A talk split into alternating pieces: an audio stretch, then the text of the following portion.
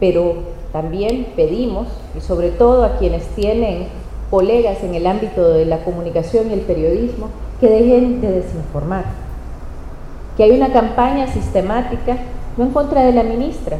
en contra de un gobierno que es el primer gobierno que tiene un compromiso real en materia de derechos humanos después de una larga y oscura más de una década.